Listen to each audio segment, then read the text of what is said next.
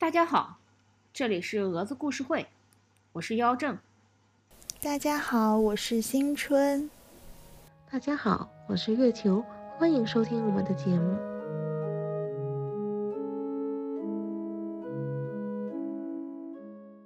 我们今天想讲一个，其实，在中文互联网上有很多人讲过，但是讲的非常非常混乱的一个案件。当然，今天是讲一部分啊，因为我后面的稿子还没有写完，然后我不知道能不能可以写完。这个事情就是尼奇事件。尼奇是日本的一个市，它其实是日本中国地区的兵库县的一个市。应该没有老师去过尼奇市吧？这个地方好像很不出名哎。没没有，是去过大阪、京都这些，就还有东京啊这些比较有名的旅游的地方。我去过北海道，然后就尼奇，他说是大阪到中国地区，它是一个在交界处吗？不不不，它其实是它在大阪市旁边，坐那个大阪铁路，其实下一站就是尼奇。应该很小的城市吧？它其实，在日本来说不算一个特别小的城市，就是我跟通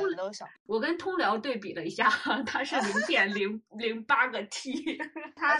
它其实原来是一个日本的工业城市，没有特别多的旅游景点，去那边可能游玩的人就是大阪人会去的比较多。很少会有就是国外的游客专门跑到尼奇这个地方去玩。尼奇这个地方上我们国家的热搜 也都是一些特别神奇的事件，比如说尼奇市的市政府把他们装着这个城市所有人的信息的 U 盘给丢了。这个所有信息是装在 U 盘里的吗？对对对，就是他们城市四十多万人，姓名、年龄、户籍信息、电话号码，甚至银行账户，放在了一个 U 盘里面。然后这个 U 盘给了一个外包公司的一个人，这个人就喝醉了，在马路上睡着了，把 U 盘丢掉了。啊，我听说过这个事情。嗯，对对对，反正整体就透露着一种特别离谱的氛围。反正我觉得尼奇市这个地方就是。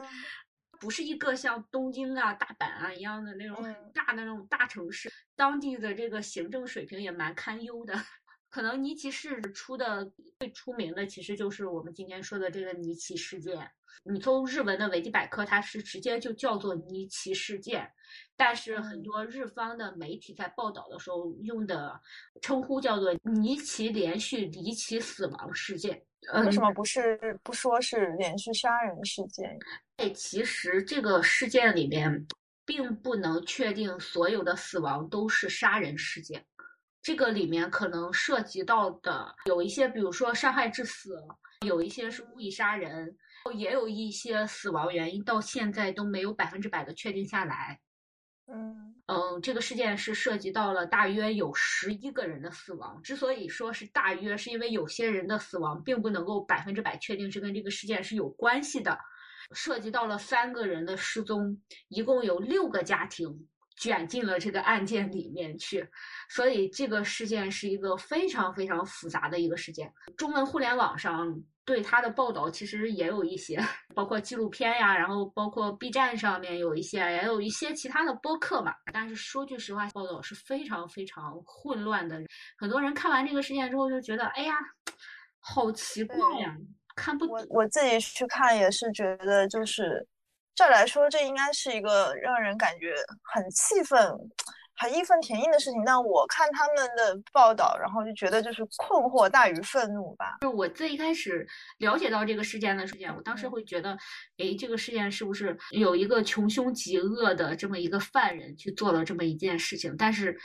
我看了很多遍之后，我都发现我没有办法理解这个事件。我所收集的资料其实主要是日本的有一个 NHK 拍的纪录片。我看到很多，其实中文互联网上拍的，就是讲这个事情的频道，也都是从这个纪录片来的。但是我比他们可能多收集的一些，就是日本有一个调查记者写了一本关于这个方面的书。叫做寄生杀人，他也是调查了很多关于这个事件的亲历者。再一个是日本他们当地的那个雅虎论坛，有一些关于这个事件的讨论。当然，因为我不太懂日语嘛，我是看了谷歌翻译翻译过来的，所以可能有一些错误。但是我现在对这个事件比较了解之后，我回头去看，我觉得这个事件上面有很多地方是一种，至少给我自己的感觉是一个很悲哀的事件。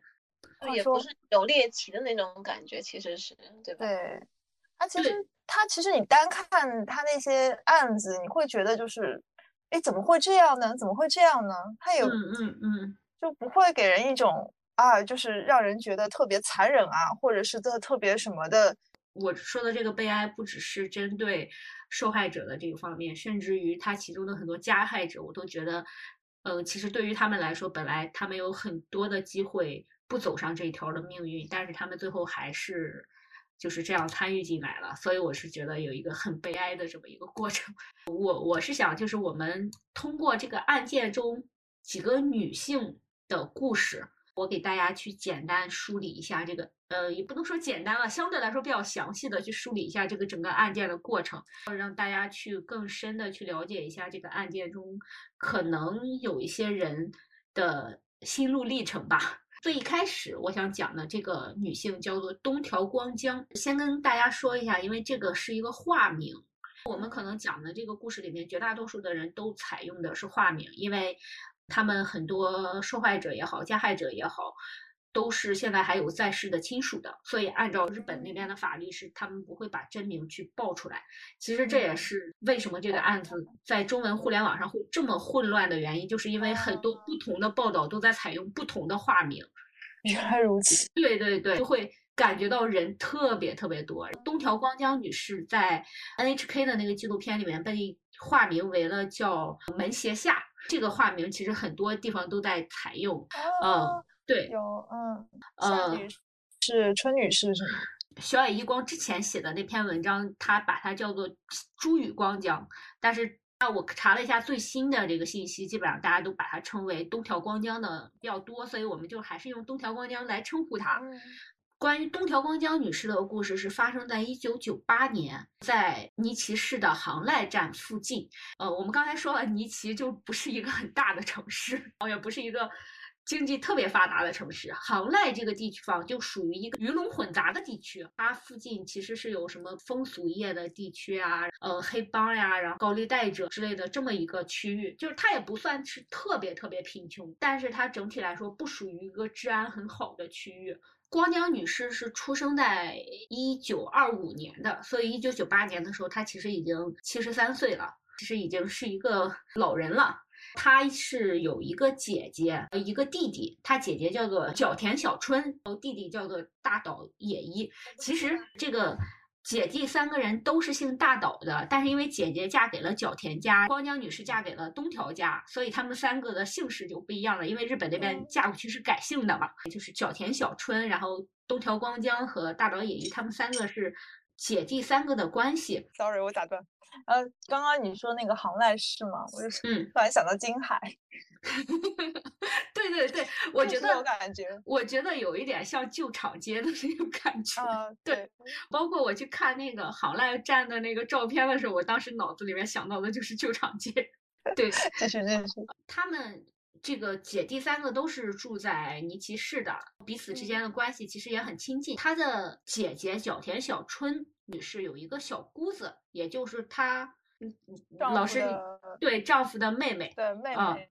应该是姐妹，没有具体说是姐姐还是妹妹，叫做角田幸子、角田小春和呃东条光江这两位女士，其实跟角田幸子的关系不是特别好。东条光江是有些人评价他说话是有点不饶人的，而这个角田幸子女士之前年轻的时候曾经在风俗业从业过，当然我们这边就叫风俗业啊，就是具体的我们就不细说了。所以角田小春和自己的妹妹光江就经常会在背后议论这个小姑子呀，家长里短的这些小矛盾，但是整体上来说，这一家还是比较和谐的。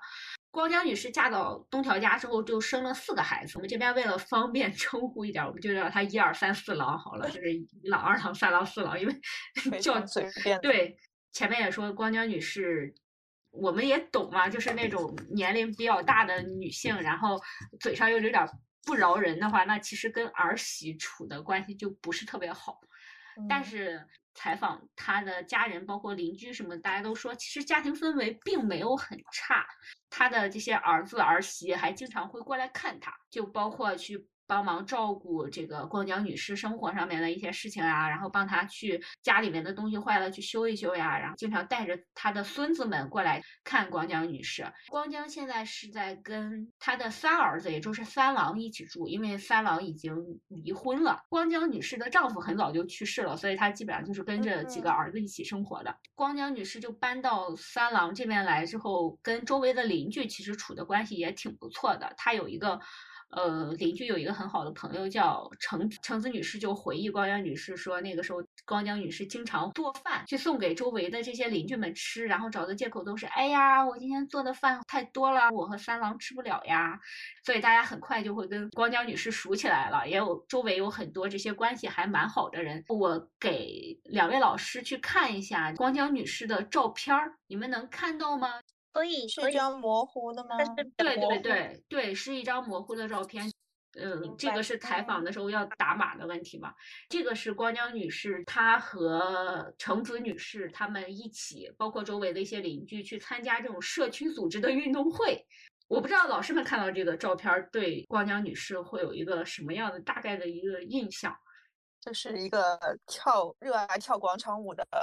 老太太的感觉。对对对，我也 我其实我也这感觉。就感觉很常日常那种可能会出现的那种大妈呀，就那样子的，就很平常的那种感觉。但是就在拍完这张照片的一年之内，光江女士就去世了，而且她的四个儿子全部都离婚了，他们的房产也全部被卖掉。同时，她的整个家族中，除了光江女士死亡之外，还有人人自杀，有人发了疯，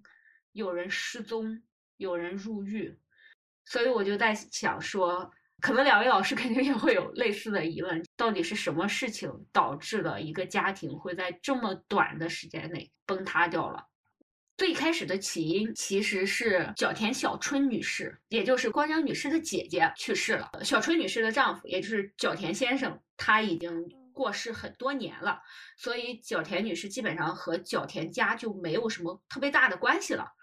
所以。小田小春女士去世了，由这个她的弟弟和妹妹，也就是光江和大岛野一这边去给她办了葬礼。她去世的时间是一九九八年的三月份，当时来参加的葬礼的人，一个是她的弟弟大岛野一，和他弟弟的儿子叫做大岛红一郎。当然，这些名字全部都是化名啊。光江女士以及光江女士的四个儿子，就是一二三四郎。嗯。角田家来了两个人，一个叫做角田美代子，一个叫做角田三之子，出现了两个新人物，大家肯定很疑惑啊！现在人物已经挺多了，那这个角田美代子是谁？角田三之子又是谁？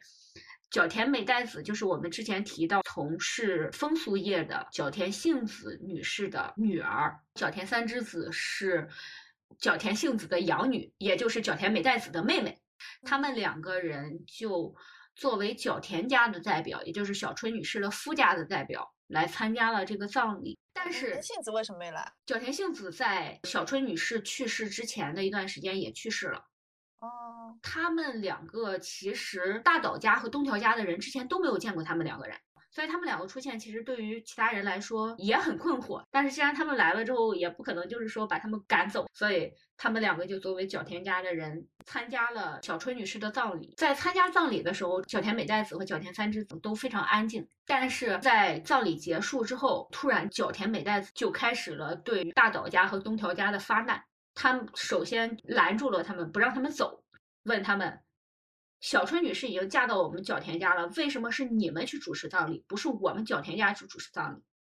我们应该是角田家的人，应该是这个葬礼的丧主。大岛家的人、东条家的人都觉得很奇怪啊。角田小春女士过世之前，她虽然姓角田，但是她其实已经很长时间之内都不和角田家的人来往了。而且他生病了很长之时间之内，角田家一个人来看过他的人都没有。但是角田美代子这么一说之后，大岛家和东条家的人又觉得好像自己稍微是不是有一点理亏，因为毕竟他是姓角田家的，但是还是很和气的对他说啊，我们因为，嗯，小春女士生病的时候一直是我们在照顾，所以我们也考虑到他们和角田家很久没有联系了，所以我们。就认为我们去主持这个葬礼可能会更合适一点。然后九田美代子听完之后，对这个解释一点也不满意，反而让他更生气了。他就冲这些人说：“你们主持葬礼就主持成这个样子吗？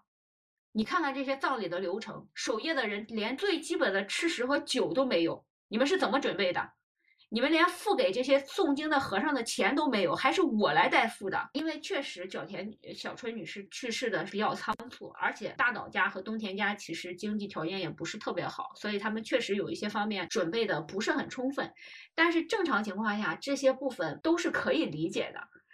但是角田美代子就抓着这些事情不放，一直要求他们给出一个说法来。包括角田小春女士，她的骨灰其实在她去世之前，按照自己的遗愿，她是希望把骨灰留在大岛家的，也是留在自己的娘家。但是角田美代子非常是非常生气，说她既然嫁到了我们角田家，那骨灰理所当然的就应该是留在我们角田家。你怎么可以把是角田家的人死是角田家的死人？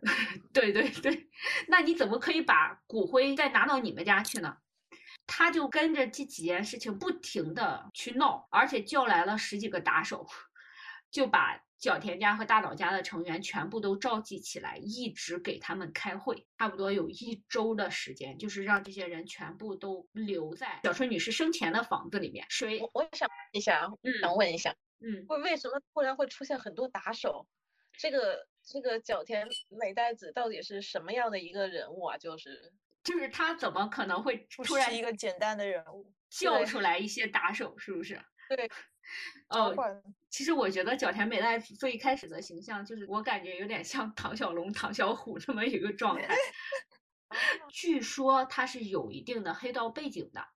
他身边也跟着一群就是小混混一样的人物，但是到底是不是真实的黑道？这个其实大家也很怀疑，没有人知道。他经常会出去跟别人说：“哎呀，我跟山口组的什么什么组长都很熟。”但是实际上大家也没有完全的证据，真的有这样雄厚的黑道的背景。就是高启强说他说他有，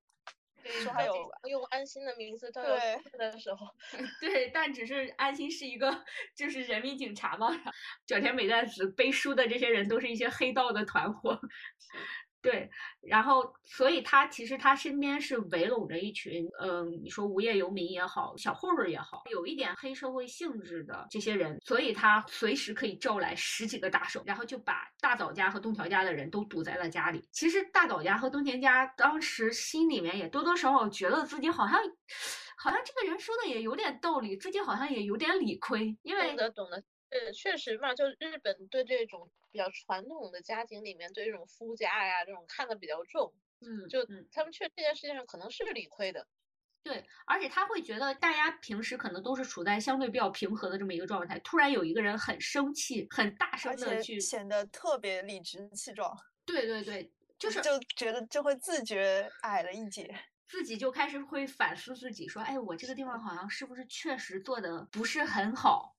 那小田美代子其实就是在利用这一点点偏差的心理，他这种强硬的，让别人又害怕他，又觉得自己好像确实犯了一些错误，于是就把这些人召集起来，开以开家庭会议的名义，把他们软禁在了小田小春的家里，然后让他们不停的去讨论关于这个葬礼的问题。当你这个会会不停的开下去的时候，人其实会很疲惫，而且人会慢慢的意志力也会越来越薄弱。大家谈论的问题就逐渐的从小田小春女士的葬礼的问题上面讨论到一些跟葬礼无关紧要的话题上面，比如说就讨论出来光江女士到底是应该跟着哪个儿子去一起生活。这两个事情就是听起来隔得非常远，但其实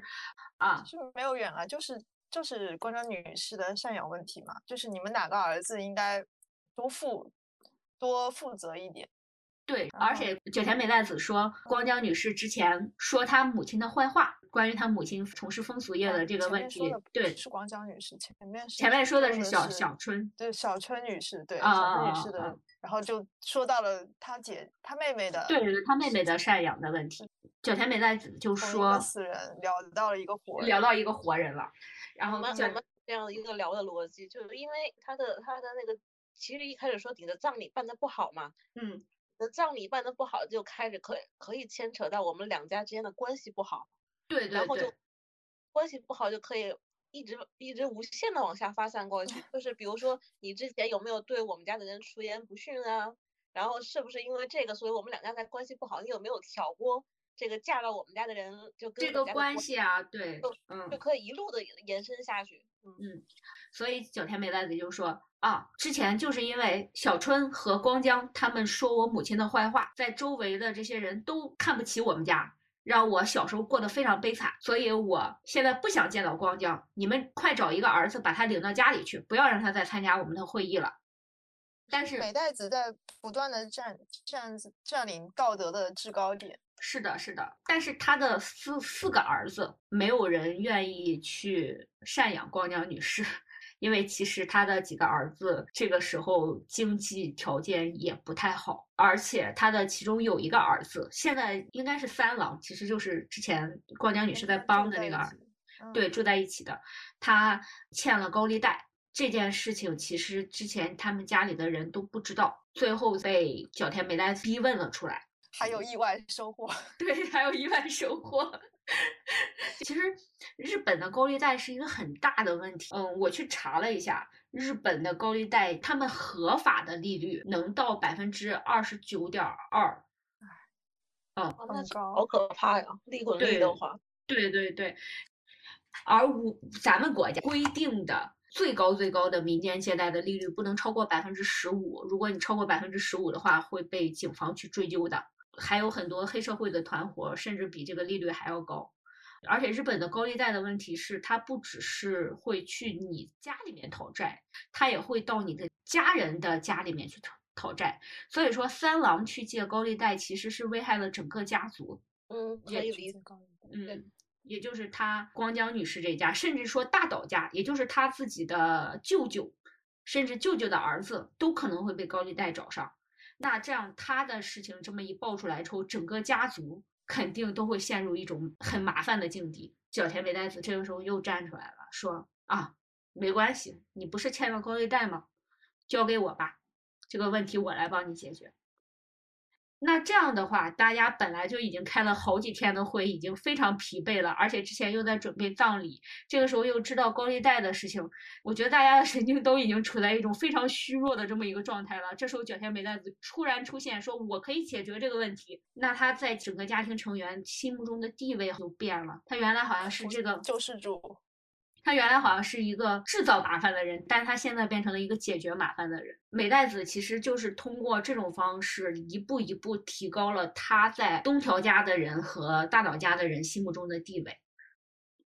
等到美代子说他来解决高利贷的问题，那他其实是怎么解决这个问题的呢？他就是说。我借钱给三郎，你先把你的高利贷还上，那就他其实变成了三郎的债主，而他的这个钱其实是要求三郎再去借别人的钱再来还他，拆东墙补西墙。同时，因为之前没有说愿意去赡养光江嘛，美代子说好。你们把光江送到我这里来，然后你们也不要在这个地方再住了。你们你们和光江住在一起，我来负责你们所有人的住宿和赡养的问题。而且因为他们要借钱还给美代子嘛，所以他们就把自己的房产也抵押了。抵押了之后刚好没有房子住了，那他们都住在了美代子身边，所以美代子就借此控制住了这么一家人。开始的时候是其实是住在了三郎的房子里，就包括美代子还有其他人。美代子开始说：“我觉得光江太胖了。”要让光江减一下肥，当然我们知道这个减肥是打引号的。他每天只给光江一瓶水，除此之外什么都不让光江吃，而且让光没有饭，不允许上厕所，嗯，就每天只有一瓶水，而且让光江一直站着。如果光江想要坐下，那就让三郎去打他，或者说让他其他的儿子去打他。嗯。美代子从来不会亲自动手，因为美代子知道，他其实他去打光江的话，对光江的伤害不是最深的，只有光江最疼爱的儿子们去打他，才能对他造成最深的伤害。那儿子不打怎么办？那就让他的打手去打这个光江的儿子。光江的他不会动手。对，是，但是我有我有一个疑问啊，就是到前，比如说他靠那个还给老三郎那个钱，然后来那个。提高了自己在家族里的地位，到这里我都是理解的。但是就为什么突然间就说，比如说他要搬到这个，让让这四个儿子都搬到家里来嘛？但这里会言听计从呢？就是你完全完全是没有必要的啊，因为你搬过来的话，其实是有一个就这样一个自由行动的一个过程的。然后如果就算说你是借钱，比如高利贷会找你的麻烦，但是好像说我你就我就不搬过去，他好像也不能把我怎么样啊。他之前就是他采用的方法是，他会一直让你搬过来，如果你不搬过来的话，北袋子会让他的打手一直去这个人家里面闹。跟那个他们高利贷逼债的方法是一样的，其实是一样的。啊，那这样的话就可以理解了，就是其实不堪其扰的嘛，其实就相当于是。对对对，而嗯，因为美代子她其实是把自己的钱借给了三郎，让三郎去把那个高利贷还上了，然后他现在又让三郎还钱。三郎因为他的房子现在在就是他们一家人住着，然后美代子又让他其他的兄弟把这个房子暂时他所说的暂时性的抵押了出去，他们就没有房子住了。对，那美代子说，你们的房子现在抵押出去了，在你们还上钱之前，你们就一块搬过来住吧。所以他们就一起都搬过来了。其实这个事情很好像听起来是一个很漫长的过程，但其实从小春女士的葬礼到他们所有人都搬到三郎家，并且开始虐待光江的时候，其实只过了两周的时间。他们的邻居当时听到，就是说他们搬到三郎家之后啊，其实每天还在继续，就是召开这种类似于像洗脑一样的家庭会议，就不停的让家庭成员彼此去揭发别人的缺点。美代子就会一直在那里煽风点火，挑拨离间家里关系。比如说一郎做了一件什么什么错事，美代子就会说其他的家庭成员：“我作为一个外人都忍不了了，你们作为亲戚难道就这样袖手旁观吗？”就是你知道网上会有特别多那种拱火的人，他们采用的话术，我感觉其实就是差不多的。就是我作为一个外人，我都听不下去了，你难道不会怎么怎么样吗？他就经常在亲戚之间去传播这样的想法，每天都会选择这么一个人，让大家集体去批判他。去批判的那些人就会想说。首先，好像哎，这个人好像他确实做错了一些什么事情，所以我作为亲戚，我好像确实应该是去批判他的。再一个是，如果别人都批判了，而我没有，那是不是挨揍的人就要变成我了？所以就在这样的情况下，家人就开始逐渐的分裂。被挑拨了，对，被挑拨了。他们针对的人逐渐变成了彼此。在挑拨离间的过程中，他们针对的最多的就是光江女士，特别是光江女士之前和自己的儿媳，我们也提到了关系不是特别的好。但是其实最一开始就是很普通的这种家庭的纠纷，也没有上升到什么原则性的问题。但是在美代子的挑拨之下，好像这光江的女士的错误就逐渐变成了一些罪无可恕的问题。导致他的儿子和儿媳一直在虐待光江女士。其实，光江女士在被虐待的这个过程中，是有人看到了，甚至是有人报警的。就是我们之前说的，他的好朋友橙子，橙子女士最一开始的时候，其实就注意到了光江女士家来了好多莫名其妙的人，每天家里面都吵吵闹闹的，非常吵。后来有一天，橙子女士就趁着白天的时候，美代子带着她的人离开了，就在看光江女士家到底发生了什么事情的时候，在光江女士家厕所的小窗户里看到了光江女士。我给各位老师们看一下那个窗户大概是一个什么样子的。有点像那种通气窗，它不是一个很大的窗户。这种小窗户知道的。对对对，就是这种很小的小窗户。橙子女士说，当时她看到光江女士瘦到了什么程度呢？她就是光江女士可以直接从这个小窗户里面爬出来，因为一直都没有东西吃。然后是已经剩了多久啊？就是。其实才过了两周多的时间，半个多月。两周都不可能什么东西都不吃吧？肯定还是对他会给他一点东西吃，但是他吃什么是完全控控制在美代子那里的，而美代子就是时不时的，可能这一整天只给他一瓶水，可能心情好的时候会给他一点吃的。如果美代子说他不能去上厕所，那他就不能去上厕所；美代子说他不能坐着，那他就不能坐着。他如果想要坐下的话，他的儿子就会对他拳打脚踢。那为什么这些儿子就是没有想过去找一些就其他的手段啊？就比如说找警察呀，或者因为他们自己也肯定有自己的人际关系嘛，就找他们的外部人际关系来过来帮忙呢？就有没有想过这些呢？其实这个事情在发生的过程中，不只有一个人报过警。首先就是这个橙子女士，橙子女士当时就从这个小窗户里面看到光江女士的时候，她就报警，然后光江女士当时也给她说了自己的经历，橙子女士就很果断的就立刻去报告了警察，但是警察给的回复是，这是家庭纠纷，我们也帮不了什么。说察绝对有问题啊。嗯，而且说，如果我们进去的话，那就属于非法入侵住宅，只能要等光江女士自己从房子里面走出来，我们才有可能去帮她。然后橙子女士就劝她说，因为光江女士那个时候已经很瘦很瘦了嘛，她可以从那个小窗户里面爬出来。对光江女士说，你只要从这里面爬出来，我们就可以去找警察。但是光江女士说，如果我走了的话，我不知道我的儿子们，就是美代子会对我的儿子怎么样。所以他的儿子都那样虐待你了呀！嗯，但是他就是一直拒绝，最后甚至橙子女士一直在求他说让他出来，他不再跟橙子女士对话了，他就躲到了这个洗手间的角落里面，橙子女士就没有办法从这个窗口看到他了。最后，橙子女士还是很努力的叫来了一个警察，因为警察一开始根本都不想出警，警察就站在这个门口喊了几句啊，里面的人，你如果有危险的话，你出来，出来之后我们可以帮助你。但是警察就喊完这几句之后，发现里面没有什么动静，警察就走了。那我觉得法律有问题，开始就有问题的呀。其实就感觉有一样，是不然是就已经被打过招呼了之类的那种他？已经是被监禁虐待了，他你去就是按照中国的法律来说，肯定就是合理的出警嘛。对，对。然后但是不知道日本，而且，而且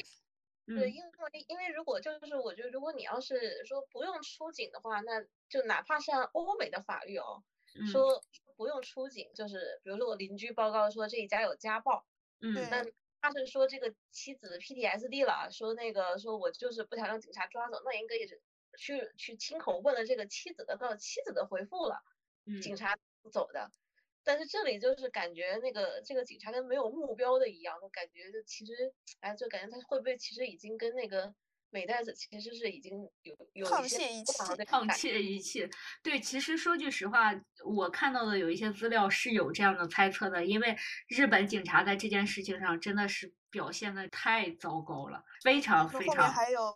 更令人发指的，还有非常非常离谱的事情，包括其实我们现在是在讲关江女士的事情，就是我们之前提到关江女士的她弟弟的儿子大岛弘一嗯郎，他的父亲也被角田美代子监禁了，但是角田美代子没有对他父亲进行实实行这种直接的虐待。其实我们后面可以讨论一下这个问题。呃，角田美代子对于年长的女性，她好像有一种特别刻骨的仇恨，一般都是家庭的第一个被虐的对象。但是我们现在先说回来啊，就是这个红一郎先生在他父亲被接走了之后，他自己其实有段时间也遭到了这个小田美代子的监禁也好，殴打也好，他其实他本人去报警了，他甚至身上是带着伤去报警的。他去警察局给警察说，啊、有一个奇怪的亲戚突然来我们家，把我们家的所有的东西都侵占了，然后还殴打我的呃其他的亲属啊，怎么样的？然后警察说，哎，你们这是家庭内部矛盾，我们不负责解决的。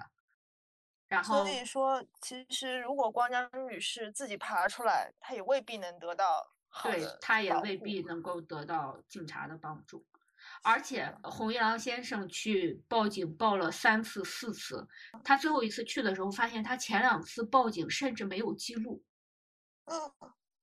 绝对有问题啊！对，所以他，而且我之前有看到，其实中文网站上有一些讨论这个问题的人去提出一个观点，就是他们觉得可能日本警察数量很少，但是我去查证了一下，其实日本的警民比中比中国的警民比还要高，就是日本警察不少的。嗯，而且而且我觉得像嗯这件事情发生的年代大概是什么时候啊？九八年，九八年，嗯九八年的话，其实我我的印象里中那个国是很差的治安，对，而且日本那个时候，因为黑道其实还是就各种黑道的一些事情，其实还是比较就比较泛滥的，没有说现在对，现在其实还是比较萧条了一些的感觉是。嗯嗯，那其实按说的话，日本的警察，我觉得就按说其实不会存在数量不够的问题，更可能是可能会被这种黑帮的名头吓到，其对。实是在这个可能。嗯，而且我那个时候也是黑帮和嗯。不良文化特别对对对，比较盛行的一个时代，是嗯，我其实从日本那边传过来，然后一直到香港那边，什么古惑仔啊，就这种的，是对文化都对对，很多，包括你看《灌篮高手》里面都是这种对热血高校一样的情节，打打架，嗯。对，那个时候很流行这种的一些文化作品都有很多嘛。嗯对，所以关于就是日本警察在这个呃这个案件中起到的作用，我们真的是很难去相信，怎么会有警察会起到了一个完全这么差劲的一个作用？嗯，不可以看作，我觉得你就可以当做是他被已经被美代子或者被黑道已经收买，可以当他们不存在了，其实就是相当于啊，他们其实就是他们的保护伞嘛，但是又不感觉好像没有到美代子真的就是。手眼通天到了这样的程度吗？又感觉好像，嗯，又感觉好像美代子又不是那种真正的黑道大佬的那种感觉。嗯，其实日本警察在这个事件中还是起到作用的，之后会跟大家讲。只不过这个作用可能和大家想的不太一样，就是对。然后我们就是继续说回这个光江女士的事情。当时橙子女士看到这，就是她去叫了警察。当天晚上可能是美代子，或者说美代子的爪牙吧，可能有人把这件事情告诉了美代子。当天晚上，光江女士和这个家里所有的人都被带走了。他们被带到了美代子租下的另外一个公寓里面。这个公寓是只给了光江和光江的儿子们，还有大岛先生父子。这个房间现在住了七个人，大概有多大呢？大概是四个多平方。他们这些人都被关在了这么一个小屋里面。这么多人，对，可怕吧？感觉就大家都都躺睡都睡不下，这都是因为。很多时候他们根本就没有办法睡觉，就是一直是，光江女士一直在站着被罚站，然后她的儿子们就一直要盯着光江女士。大岛野一先生就是光江女士的弟弟，那个时候腿摔断了嘛，所以他只能一直躺着。呃，红一郎是也被监禁了一段时间，但是红一郎相对来说一直都是，因为他有一个比较赚钱的工作，所以呃美代子还是一直让他在工作的，所以他其实他是可以从这个房间里面出来的。光江女士剩下的儿子们原来都是有工作的，但是这时候被美代子都逼迫着辞掉了工作。因为你知道，日本辞工作的时候其实是会给一笔就是遣散金，这笔钱也都是给了美代子，就是作为之前还高利贷的金钱。其实这个时候我觉得可能都不只是还高利贷了，已经无所谓了，就随便找一个借口就把他们的钱都拿走了。但是他那个儿子可以接触社会啊，对对，红一郎先生。红一郎是可以去工作的，甚至美代子，因为他其实身边的人很多，他有光江大岛父子，然后有光江的四个儿子，还有光江的三个儿媳，还有孙子辈，还有他自己的打手，就是他身边的这些人，我们周围之后再讲。他其实他要养的这些人非常非常多，那钱从哪里来？他其实是在让光江的儿子们还出去工作的。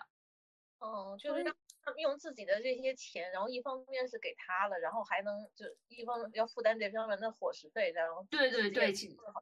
就是很多报道都是说他把这些人囚禁了，他其实并不完全是一个囚禁的状态，就是这些人一直都是有出去工作的，所以就很奇怪啊，他们为什么就是没有向外界寻求帮助呢？我觉得是警察，还有他们自己认识的人，还有朋友。我觉得这个好像就可以理解啊，就因为其实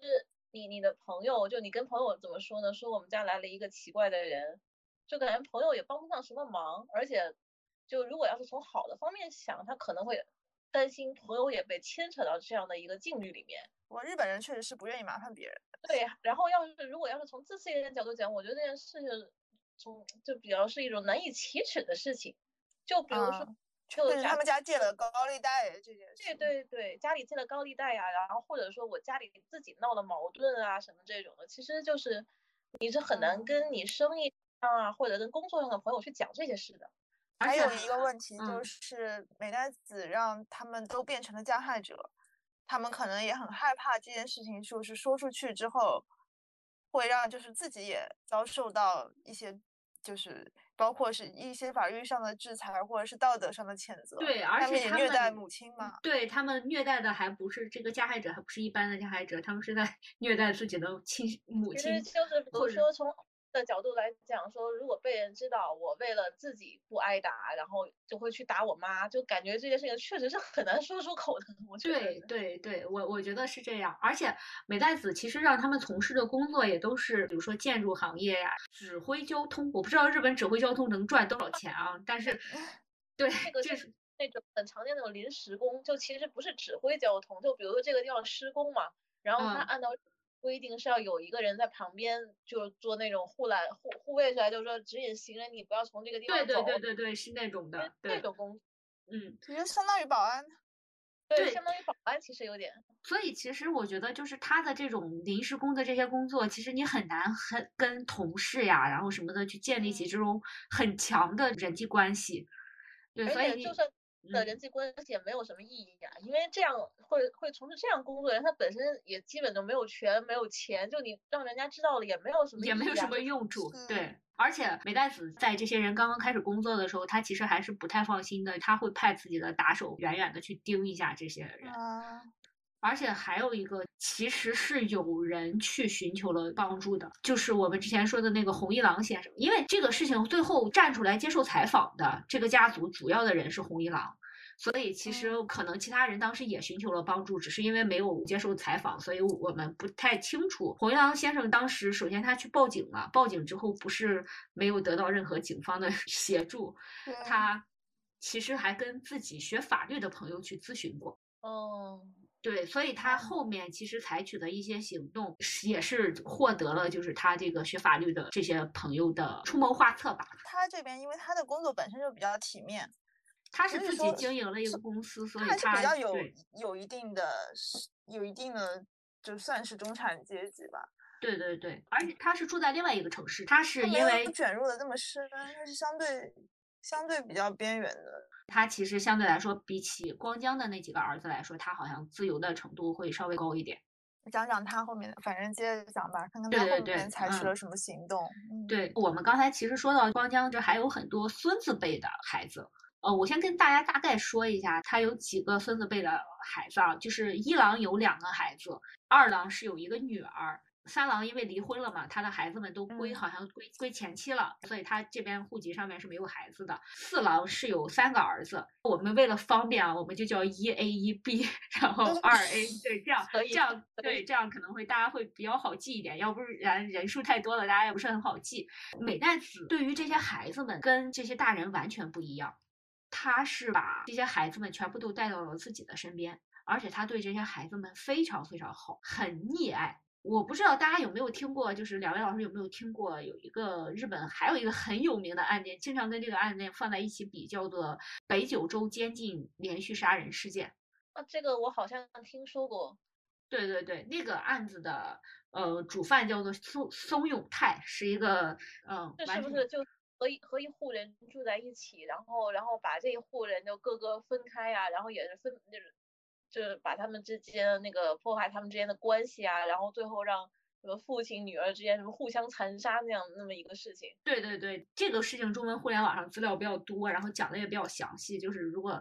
感兴趣的话，可以去看一看这个案子的宋永泰，因为他和小泉美代子有一些相似之处，所以他们两个经常被拿在一起比较。但是宋永泰对于孩子完全是一个禽兽嘛，就是不不能叫他禽兽，那个真的是侮辱的禽兽，就是他完全是一个变态，他会让比如说九岁的姐姐去亲手把五岁的弟弟杀掉。但是角田美奈子对大人和小孩是完全不同的。我看到很多资料都是说，他从物质方面，就是这些孩子要什么，他就给这些孩子什么，所以让孩子们很信任他。但是我个人其实对这个事情是有点存疑的，因为其实这些孩子年龄都不是很小了。跟大家大概说一下，其实一 A 就是他最大的孩子，就是长子长孙，那个时候已经二十多岁了，然后成年。其实就是对，其实已经成年了。他最小的那个孩子四岁，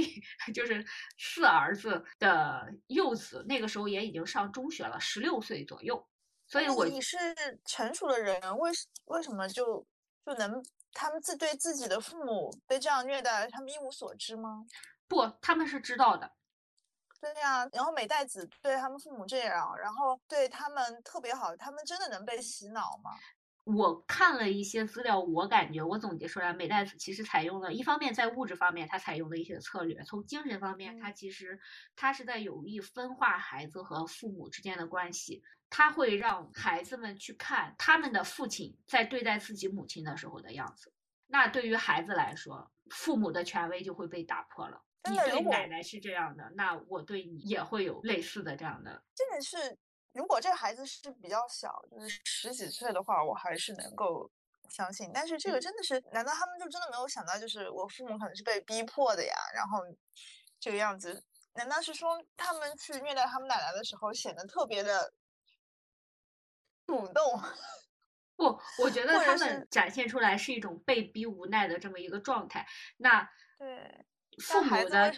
嗯，父母没有权威了。这个时候美代子又对他们特别好，那美代子就其实在他们心目中取代了一定父母的地位。时间上也非常短，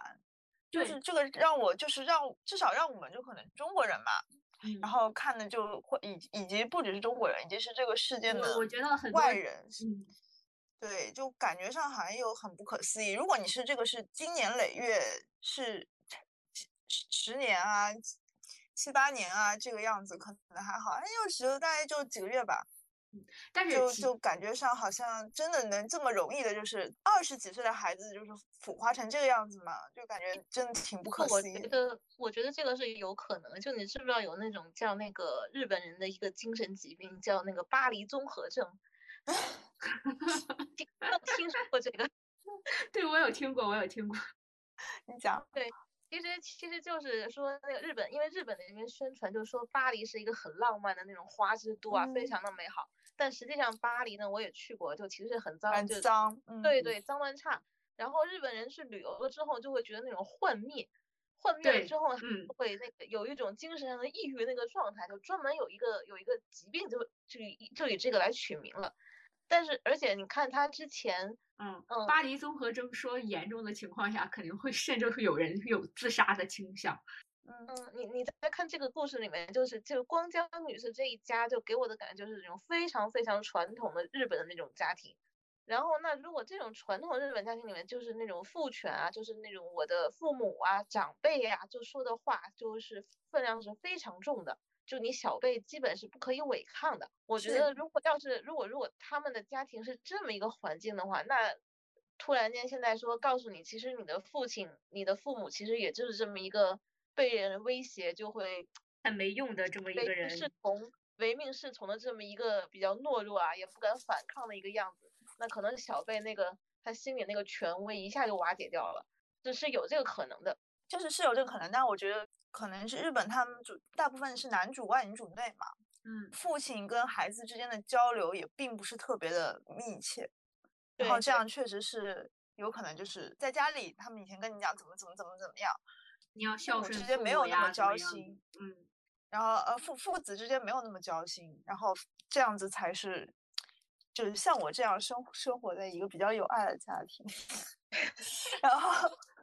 然后又在中国这种真的是难以想象这种这么这么短时间里，因为就是二十几岁的孩子，他应该是有一些独立的思考的能力。对对对。嗯，美代子不止用这个方法控制了一家人，他其实控制最一开始也讲到是有六个家庭是牵涉在其中嘛。然后关于这个家庭这些孩子们的控制的方法，其实资料是比较少的。但是关于其他的家庭，我们后续还有一些资料，就我们讲到那个时候的再去讲美代他的一些计策，可能会让大家更好去理解。但是其实在这个家里面，单单从这个家庭里，这美代子也没有很成功的去控制每一个人。举一个例子，就是这个。四 A，他也是二十二岁左右，嗯，当时九八年的时候，他最一开始的时候是美代子最喜欢的一个孩子，美代子让他爸爸就是让四郎去当了自己的司机，嗯，但是后来四郎逃走了，而且他逃走一个，他其实这个家里面不止逃走了一个人，我们之后再讲，有很多人逃走了，四郎逃走了之后，美代子其实当时很生气。美代子就让这个四 A 去接替他父亲的职位，又当了自己的司机。嗯，然后这个四 A 又就开着美代子给他的车又逃跑了，还赔了一辆车。对，最一开始的时候说，大家都觉得四 A 其实对美代子是最忠心的嘛，他跟美代子去交流、去聊天什么的也最多，然后美代子也经常在外人面前说四 A 是他最喜欢的孩子。结果他成为美代子司机之后，他就开着车逃跑了。很会，很很会演啊！这孩子还是有点智商的。但是很遗憾的是，他逃出这个魔窟不长时间之后，他就被美代子抓回来了。因为当时是美代子去查了他信用卡的记录，发现他在某某地方去给这个车维修，就把他给抓回来了。抓回来之后，四 A 也是受到了的虐待，但是四 A 后面找机会又逃走了，而且这次是带着他的母亲逃走的，相当于四郎一家。四郎、四郎的妻子和四郎的大儿子都跑了。聪明，对，家没有怎么受到影响，就也也就没有受到完全的那种控制和影响。我觉得他们是受到了监禁，就是受到了影响，但是他们可能表面上表现出了顺从梅代子的样子，但是他们可能内心也一直保持着想要逃走的，对，想要逃走的这么一个想法。美代子这次为了追回这个四 A，他做了一个非常恶毒的举动。美代子控制他们家庭的时候，就拿到他们的户籍信息嘛。他让三郎把逃走的四 A 收养了，这个目的在于这样大伯就成了四 A 的直系亲属。然后他们向警方去报告了四 A 这个孩子失踪了，离家出走。他他收养的话，就是因为四 A 毕竟已经成年了嘛。嗯，他他。他这样收养的话是不需要日本这样收养是不需要经过四 A 的同意的吗？离奇之处在于，我发现他好像确实不需要本人同意，就是你有户籍信息就可以。我的天呐！对，或者说他可能我因为我没有具体查到日本的法律条文，但是好像他确实直接把这个，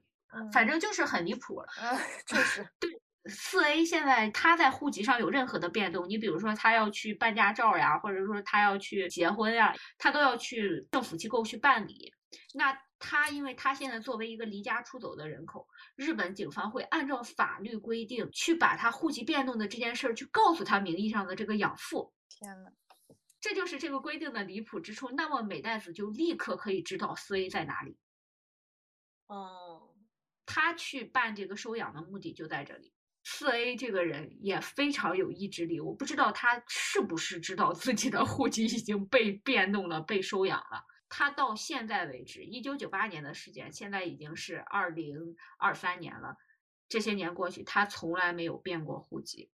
是什么意思？就是到现在为止，四 A 仍然处在失踪的状态，没有人知道他在哪里。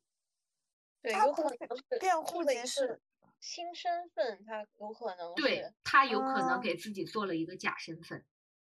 他也有可能采取了一些其他的什么手段。现在我们对，或者或者比如说去什么村里面啊，就那种比较偏僻的村庄里面就一直待着了，反正也是可以的呀。也有可能，但是也有可能，我觉得更大可能，因为现在也是信息时代了嘛，就是这种落网之村可能也没有那么多了。对，所以我觉得他有可能是做了一个假身份的可能性比较大，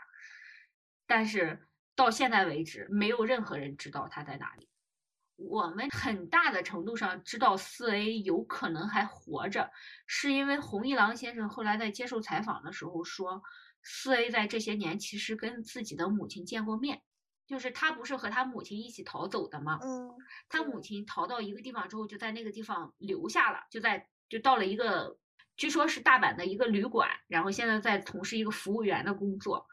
当然，我们不可能说出来这个旅馆在哪里啊，然后也不可能说他是谁。但是四 A 的母亲是现在是能被找到的，而这个红一郎先生接触四 A 的母亲的时候，四 A 的母亲向他提起过，就是四 A 和他是有联络的，这是难得的一件令人欣慰的事情吧？对。其实我看很多人在中文互联网收集这个资料的时候，可能收集的不太全啊。这很有很多人说，就是美代子把所有的这一家人都成功的洗脑了、控制了。其实不是这样的，就是有很多人跑了出来。四郎这一家，刚才我们已经说过了。其实二郎夫妻两个也都跑了。哦，对，红一郎其实最后也跑出来了，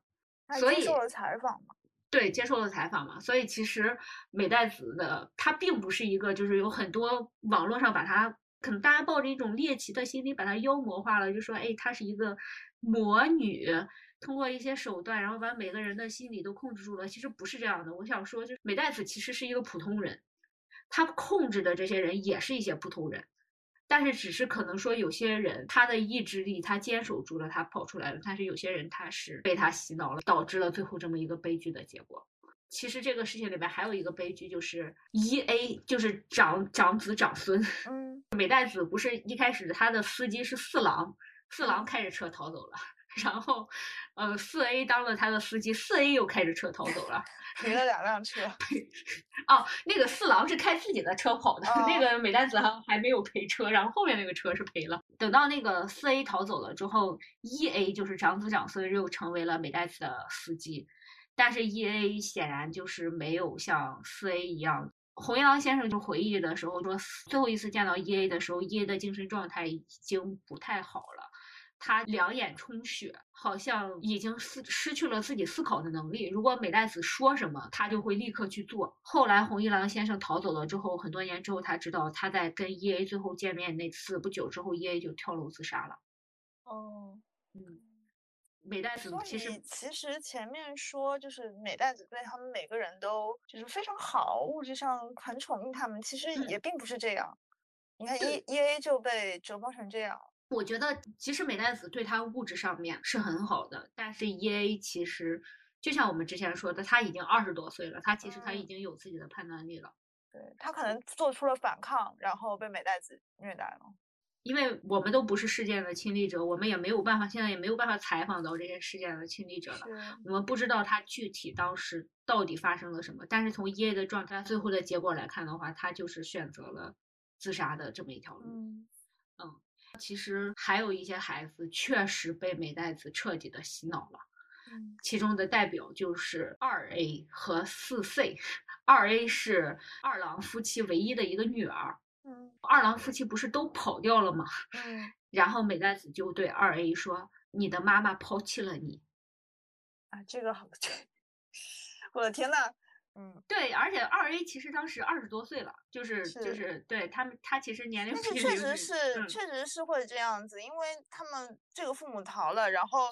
然后那个如果美代子就是这时候就是对二 A 露出一些比较不好，他确实是二 A 就会觉得就是爸妈怎么你们对对对，是因为是因为爸妈的错，对对是爸妈的错。就是无论美代子对他好还是不好，如果美代子对他好，那他就是哎，我爸妈亲生爸妈抛弃了我，对现在是美代子阿姨对我很好。如果是他虐待我，那就是因为我爸妈犯错了，所以我，不得他没对救我，然后就把我置于这样一个境地里，他还是会恨恨他爸妈。对对对，我觉得这个就是美代子她控制人心的方法之一吧。还有一个人就是四岁四郎夫妻的小儿子，就是那个十六岁左右的上高中的小孩他们两个二 A 和四岁最后是被美代子收养，就是从户籍上成为了美代子的孩子。美代哦子把他们都改名姓了角田。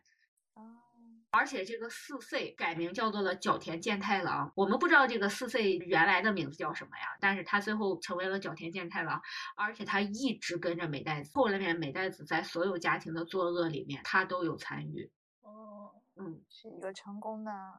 成功的洗脑的案例。对四岁的这个角田健太郎的故事，我们之后再讲啊，因为他会嗯。一直出场，一直出场到这个整个故事的结束。我们现在再回到光江女士这边，到了一九九九年的三月份，就是已经过去了整整一年，大岛野一病死了，然后多多大呀？七十多岁。呃六十八岁，哦，嗯，对他比还是呃比较比较年轻。他因为本来本来就有有疾病，对，再一个他是因为摔伤了被美代子就。是就是接走的嘛。然后美代子当时看到大岛野一病死了之后，他说，就是据红一郎先生的回忆说，哎呀，为什么死的是这个听话的老大爷，而不是那个老太婆呢？在一周之后，东条光江女士去世了，这个东条光江女士就这样被折磨了一一年。一年的时间。天呐，当然，我们知道他肯定是被折磨致死的，但嗯是他为什么和大岛先生之间就隔了一周？这个事情到现在为止还没有一个很明确的调查的结果。有什么猜测吗？嗯，很多人认为他应该是被美代子或者美代子的手下给杀害了。为什么呢？因为当时红一郎先生回忆说，他就是在自己父亲死的时候见到过光江女士，就是光江女士已经被折磨得很惨了，就是已经很很虚弱了，但是看起来并不是那种立刻就不行了的那么一个状嗯态。没有想到说一周之后他就去世了，而且因为现在能采访到的就只有红一郎先生，红一郎先生也没有见到说光江女士是怎么死的，他只是说突然间有一天美代子就是来了，说，哎呀，光江死了，他死在家里很麻烦呀，我们要抓紧给他弄一张死亡证明，也没有人见到光江的尸体。弄一张死亡证。对，所以光江女士到底是怎么死的，这个事情不清楚。但是在两千年的时候，也就是这个事情一年之后啊，日本警方是调查过这个事情。当时日本警方给出的结论是病死，没有见到可疑的原因。已经隔过了一年，一九九九年到两千年过了一年，然后也没有见到尸体，就这样认定病死了。对，这警方是怎么办？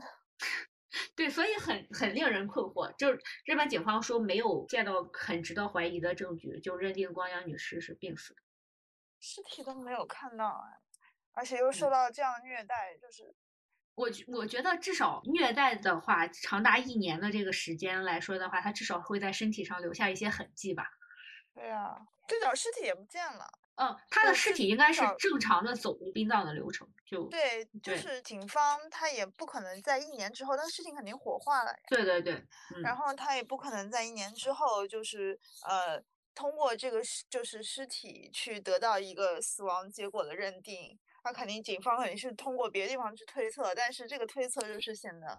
太有道理，很没有道理。他可能就是确实也参考了那张所谓美代子弄到的死亡证明。死亡证明，对，死亡证明上肯定是写的可能是病死啊或者什么。对，你想想，一九九八年的三月份，他来去参加小春女士就是自己姐姐的葬礼之前的时候，他还完全没有想到这件事情。他那个时候还是一个，哎，可能对他来说生活最大的烦恼就是他那几个儿媳妇跟他关系没有很好。是的，他还去参加社区运动会呢。对他还是就是像我们看到的那个照片一样，就是脖子上围着围巾啊，一个胖乎乎的阿姨。老太太都比较长寿，然后他那个照片上还是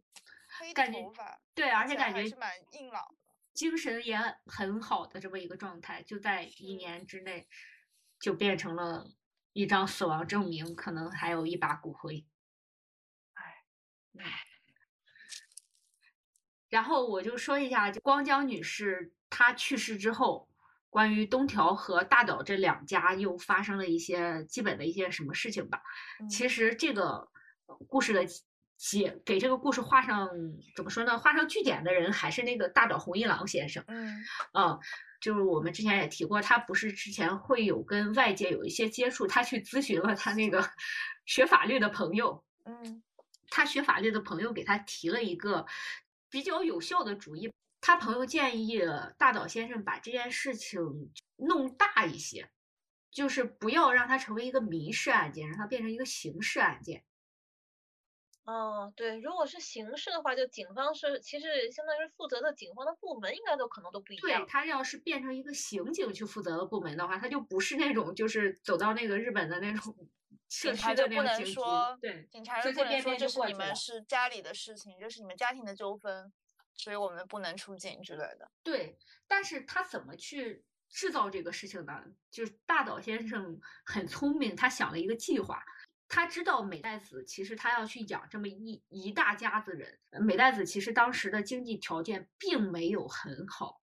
那大岛先生就主动提出了一个计划，说他们可以去偷东西。哦，就相当于就其实有点像，比如说你被什么人缠上，你抓到路人一个手机，啪往下一摔。对对对对对对对，嗯。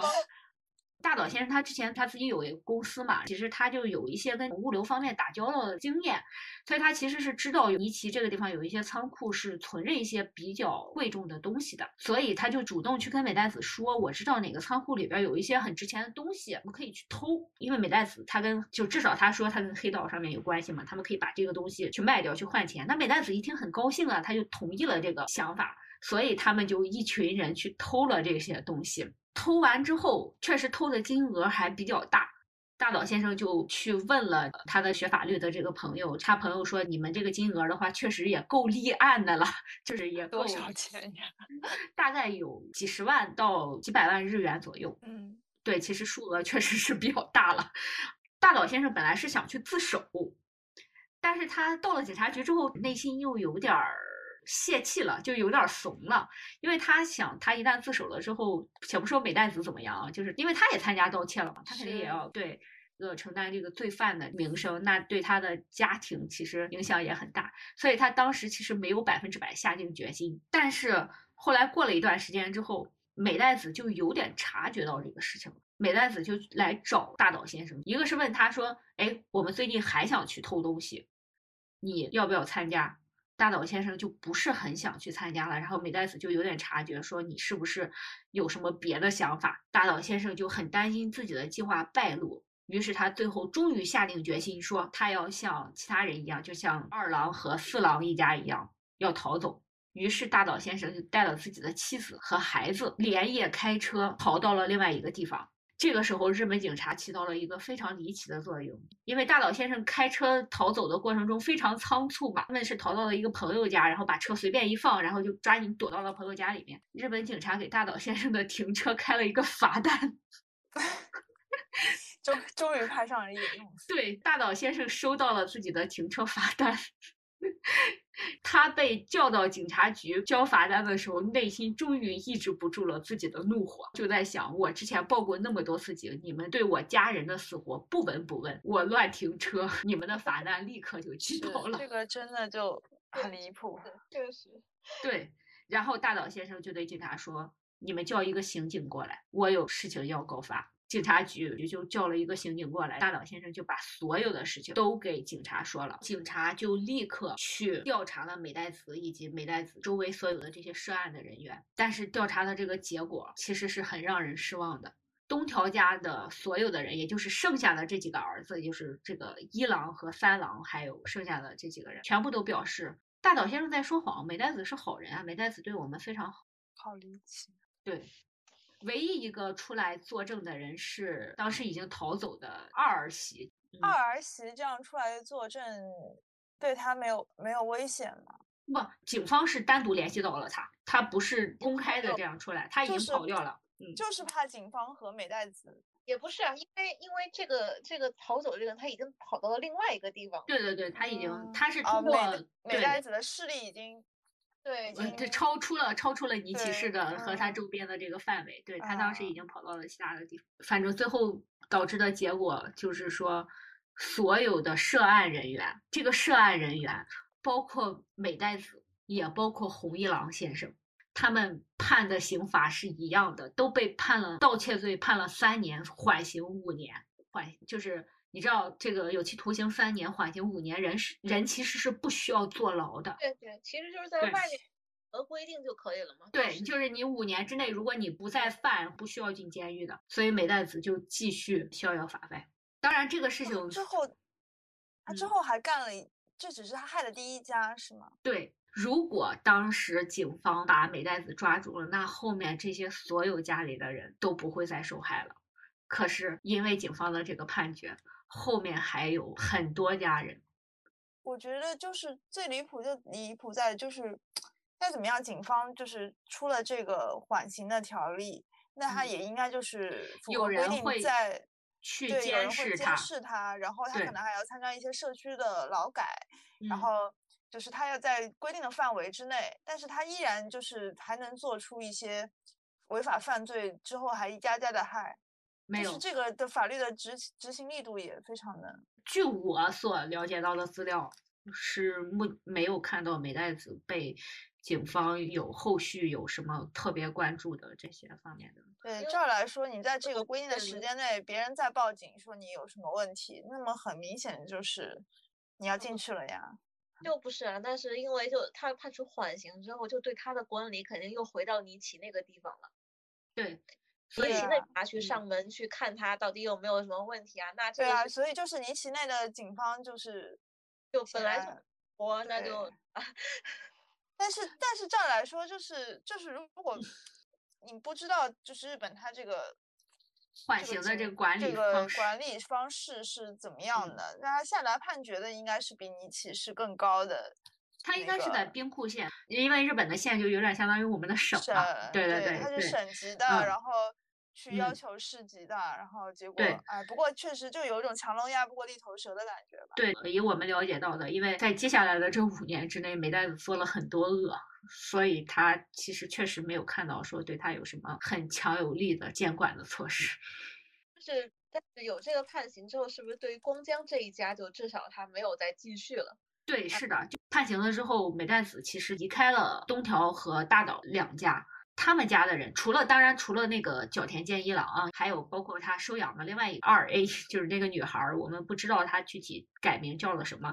但是其他的人来说的话，是暂时逃过了美代子的魔爪。嗯，我跟大家说一下，就是现在我们能够了解到的东条大岛家他们这所有人的情况，他们祖辈的这三个人，就是小春女士、光江女士和野一先生都已经去世了嘛，他们的儿子。现在一郎是一个独居的状态，年龄很大了，但是还在从事体力劳动，相当于去养活自己吧。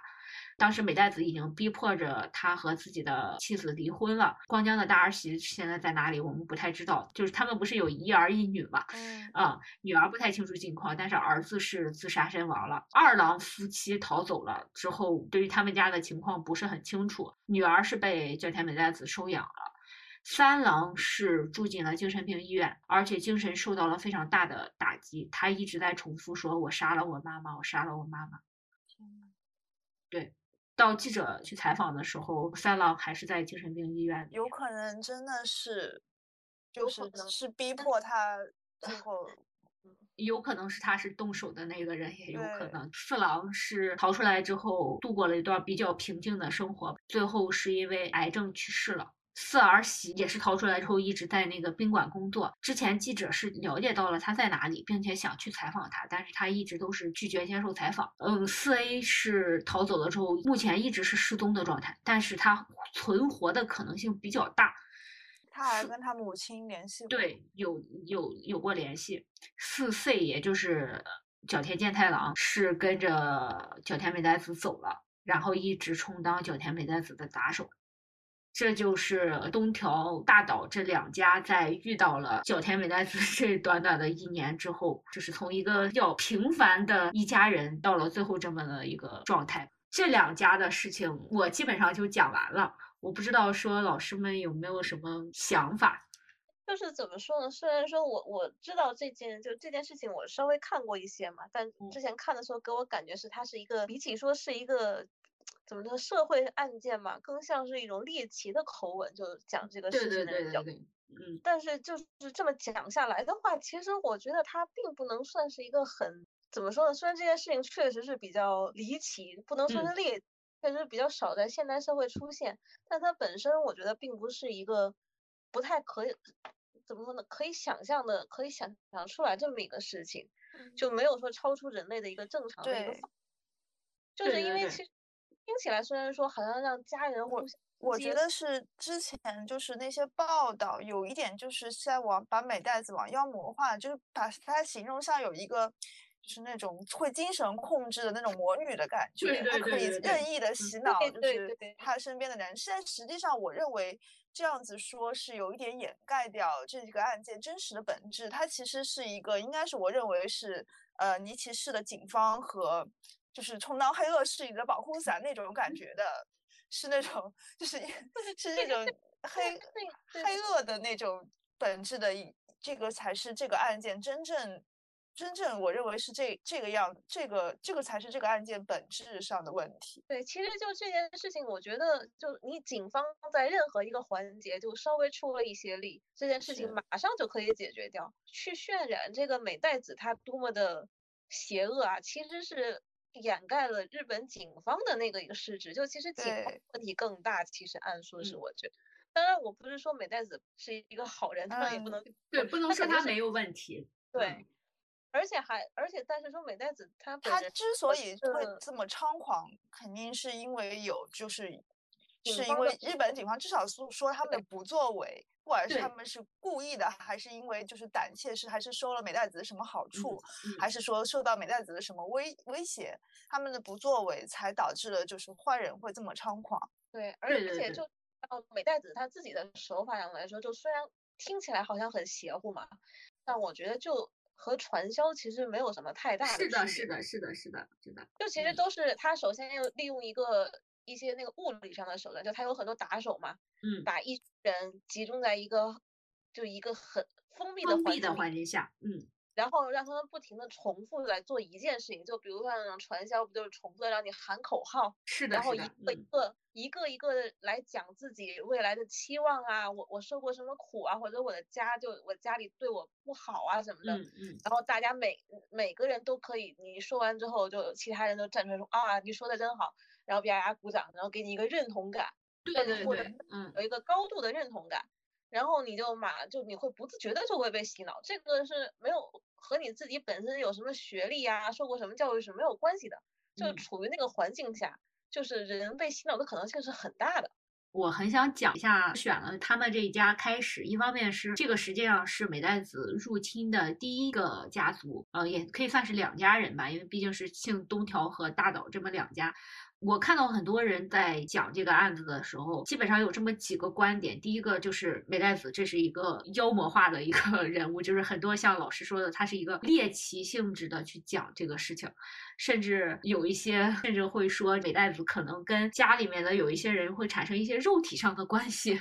以此来控制家里面的男性。首先，我查到的资料里面我没有找到任何关于这个方面的证据。再一个，我认为这其实是一种转移视线的方式，而且是一种对女性怎么说呢，就是刻板印象吧。对对对，就是就是觉得你女性去控制男性，就是得用这种方法。是的，是的。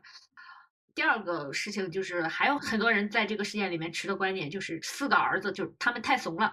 为了自己的这个不被美代子怎么怎么样，然后他们去殴打自己的母亲。其实我们有一点没讲到啊，就是这四个孩子其实除了逃跑之外，他们还有别的反抗的行为的。二郎甚至有一次差一点把美代子打了。以我自己来看，当然我不是说这四个孩子，肯定这不是说去美化他们的行为，但是把他们几个的行为单纯是归定为他们几个就是很怂，其实我觉得这不是一个很好的归因的方式。好像就是说我们说他们很怂，那我们遇到这种情况的时候，我们其实不会像他们那样。但其实如果真的把我们中的很多人去放在他们这个境地的话，我们可能也会做出同样的选择。是是坏人坏。而不是，而不要这时候不能去。他们没有，他们没有反抗，他们肯定反抗了。没有，没有过多的反抗，我觉得是怎，也是个能理解的一件事情。我觉得这个，就举个例子，就是比如说家暴的一个环境里面，这个爸爸又家暴妈，又家暴孩子。那比如说，我可完完全是，就是说，这个母亲会为了保护孩子而，就是一直留在这个渣男身边，对有可能的。嗯，就是他，他当然可以跑啊，但是如果我跑了，就跟光江一样嘛，就我跑了是可以的，但是如果我跑失败了，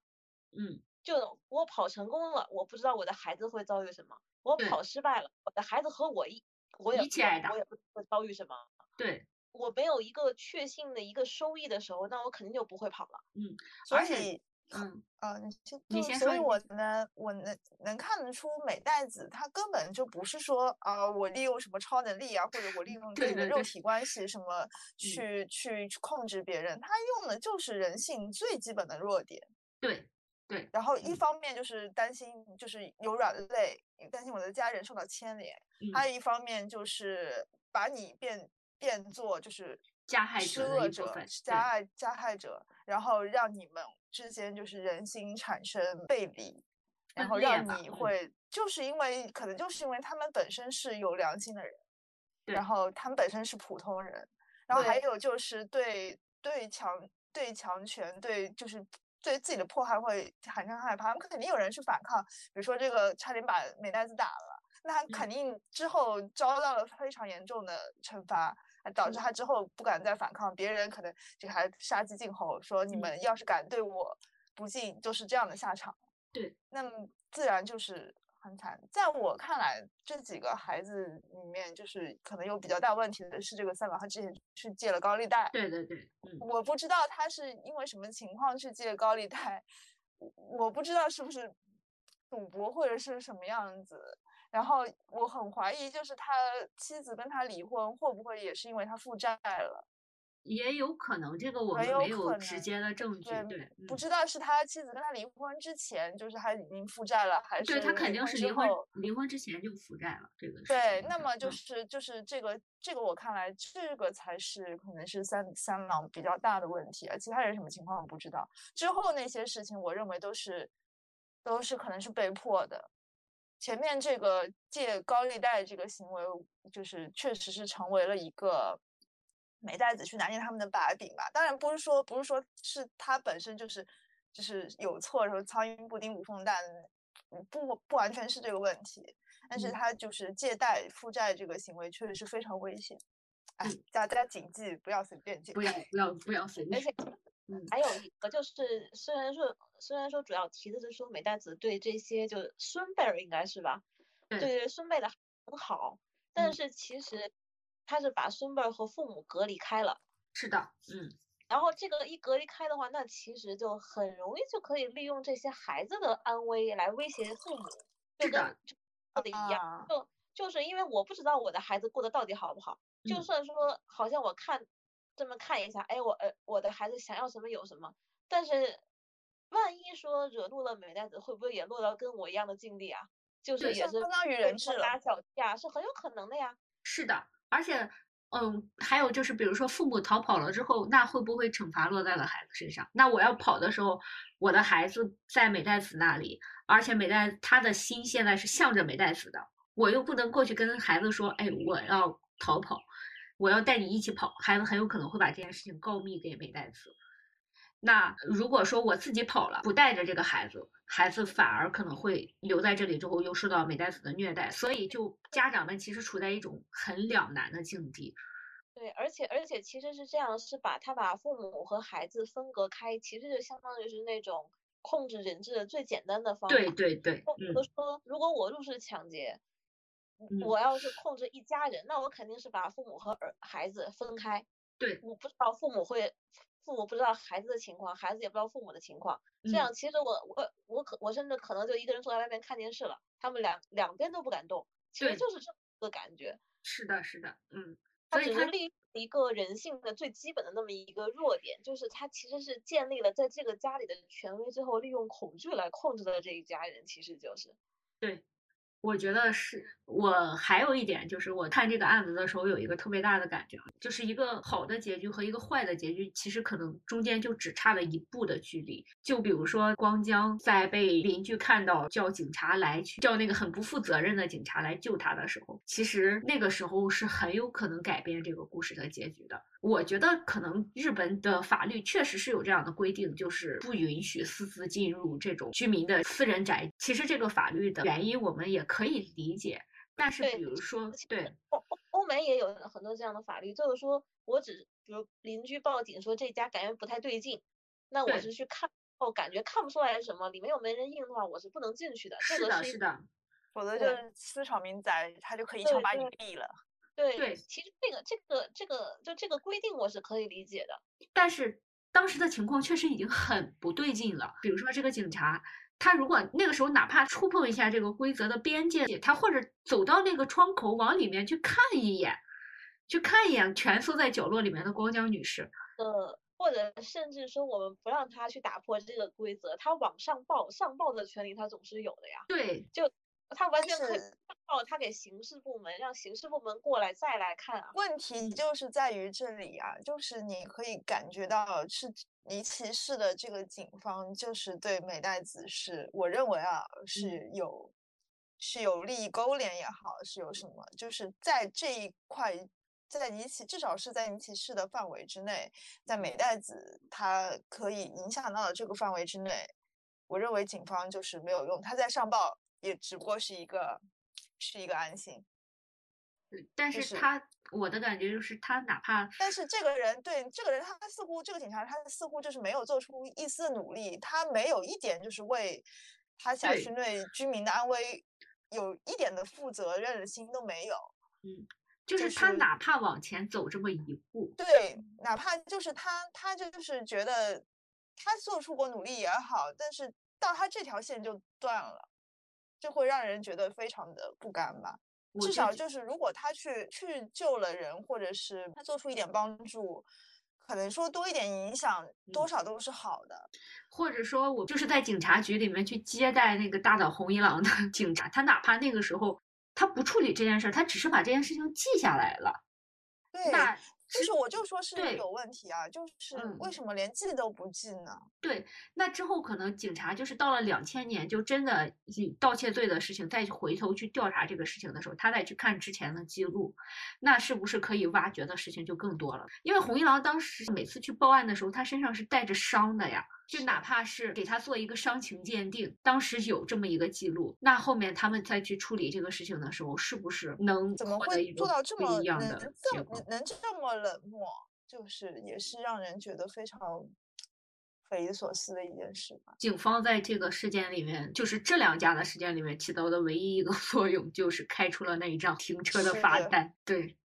我最一开始的初衷就是，我想排除掉一些把这个故事妖魔化的，或者去猎奇的这么一个心，去实际上去看，就是这个故事其实是一个很现实的故事，而且是有可能发生在我们每一个人身上，让人去警醒。所以我才是跟大家分享一下。当然，这只是第一个家庭的故事，就是 如果如果后面大家有兴趣的话，当然可能我就后面就弃坑了。